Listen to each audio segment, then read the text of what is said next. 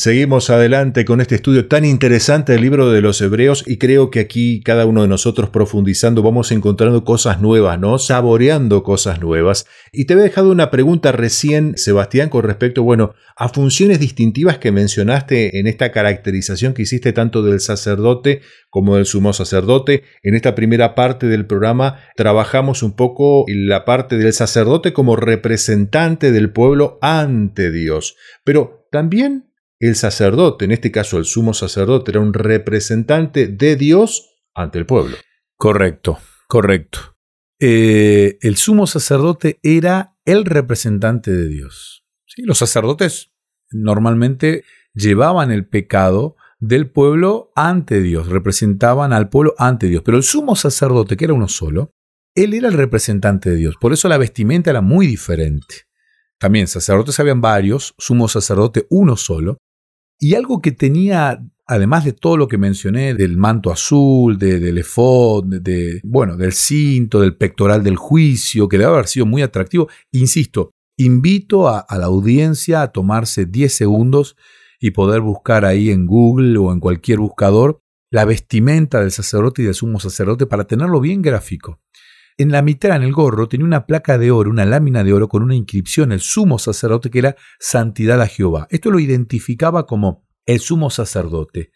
Y representaba a Dios, y lo representaba con una función muy, muy grande. Primero, podemos definirlo en cinco categorías. A este sumo sacerdote representante de Dios ante el pueblo, insisto, representante de Dios ante el pueblo. Los sacerdotes eran representantes del pueblo ante Dios. Al revés se da ahora la. Se invierte esta relación. Cinco categorías. Primero, los sacerdotes eran agentes de Dios, o sea, protegían todo lo sagrado, los espacios sagrados.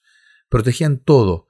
Ellos protegían todo de las invasiones de los no levitas, porque en el pueblo hebreo era la tribu de Leví, los levitas, los elegidos como sacerdotes. Ellos protegían todo.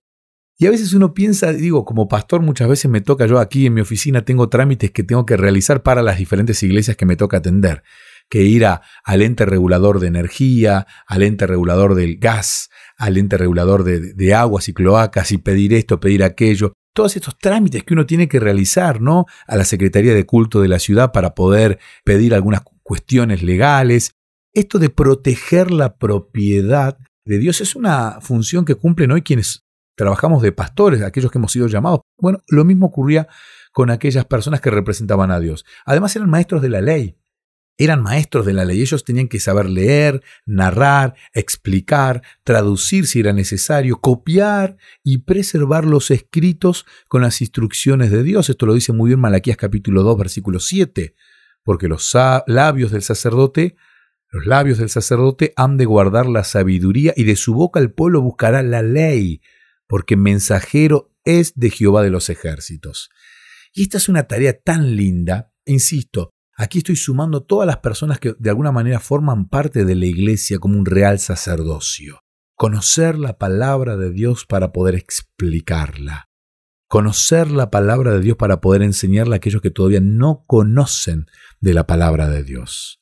Tercer eh, fundamento, tercer categoría, tercer lugar, los sacerdotes tenían la importante función de interpretar y aplicar las leyes y los principios de Dios a situaciones específicas. Ellos debían interpretar. Hoy mucha gente necesita que le ayudemos a interpretar la Biblia. ¿Qué dice aquí la Biblia? ¿Por qué la Biblia dice esto? ¿Qué quiere decir aquí cuando Jesús dice vengo en breve? ¿Por qué la Biblia termina con un llamado de sí, vení Jesús, por favor? A ver, ¿qué significa esto? Debemos interpretar la Biblia. Cuarto, los sacerdotes eran jueces. Los sacerdotes eran jueces. Ayudaban a los jueces de todas las ciudades en asuntos difíciles y el sumo sacerdote funcionaba como el presidente del tribunal de la nación. Esto a mí me, encanta, ¿no? Dios elegía a quien iba a impartir la justicia y no eran abogados. No sé en Latinoamérica, pero yo estoy acostumbrado a que quienes nos presiden en Argentina son abogados. Salvo el caso de un ingeniero que tuvimos hace un par de años, el resto generalmente son abogados. Y a veces yo digo, me gustaría que un día un docente sea presidente.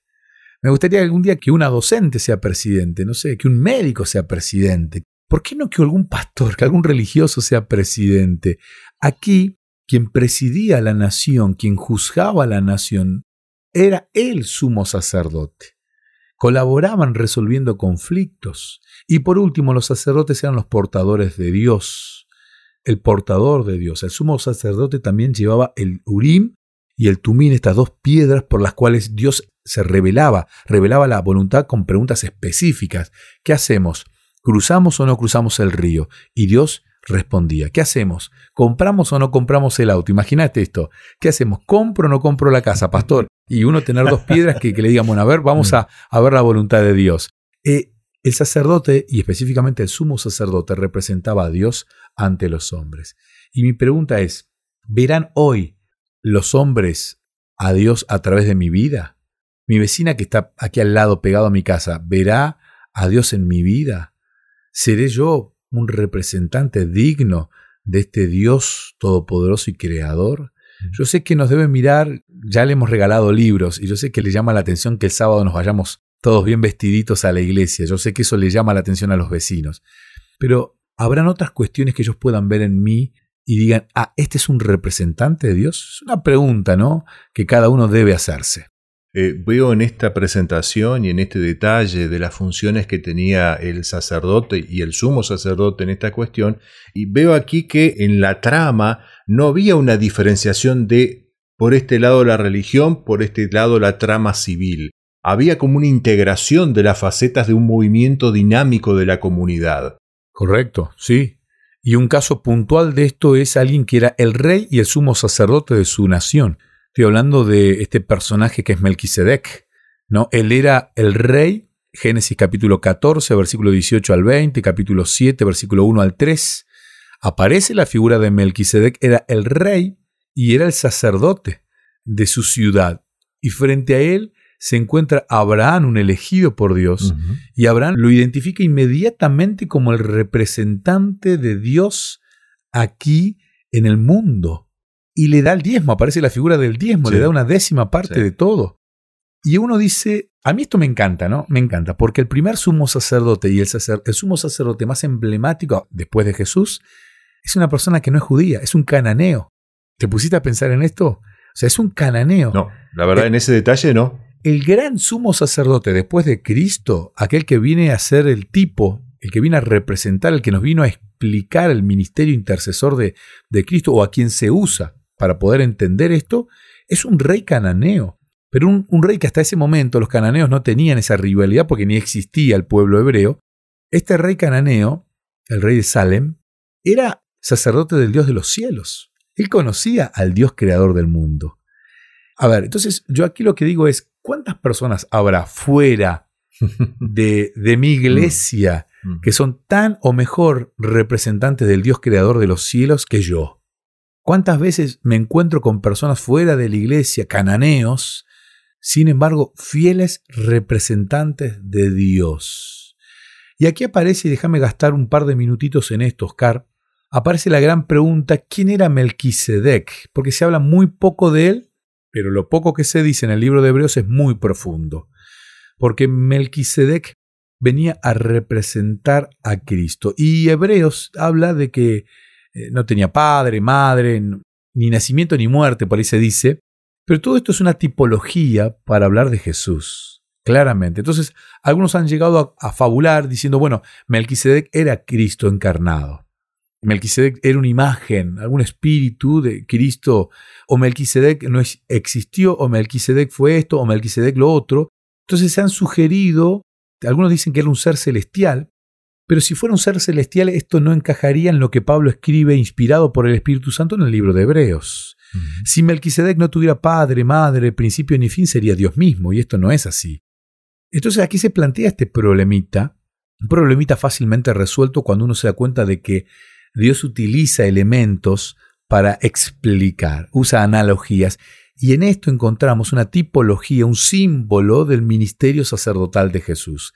Melquisedec es utilizado en la Biblia para representar lo que Cristo iba a venir a hacer muchos años después. Y aquí déjame leerte un texto de Elena de Huay, esta escritora norteamericana realmente sobresaliente a la hora de escribir, de su libro Mensajes Selectos. Ella dice, fue Cristo quien habló mediante Melquisedec, el sacerdote del Dios Altísimo. Melquisedec no era Cristo, sino la voz de Dios en el mundo, el representante del Padre. Y Cristo habló a través de todas las generaciones del pasado. Cristo guió a su pueblo y fue la luz del mundo. Entonces, cierro con esto.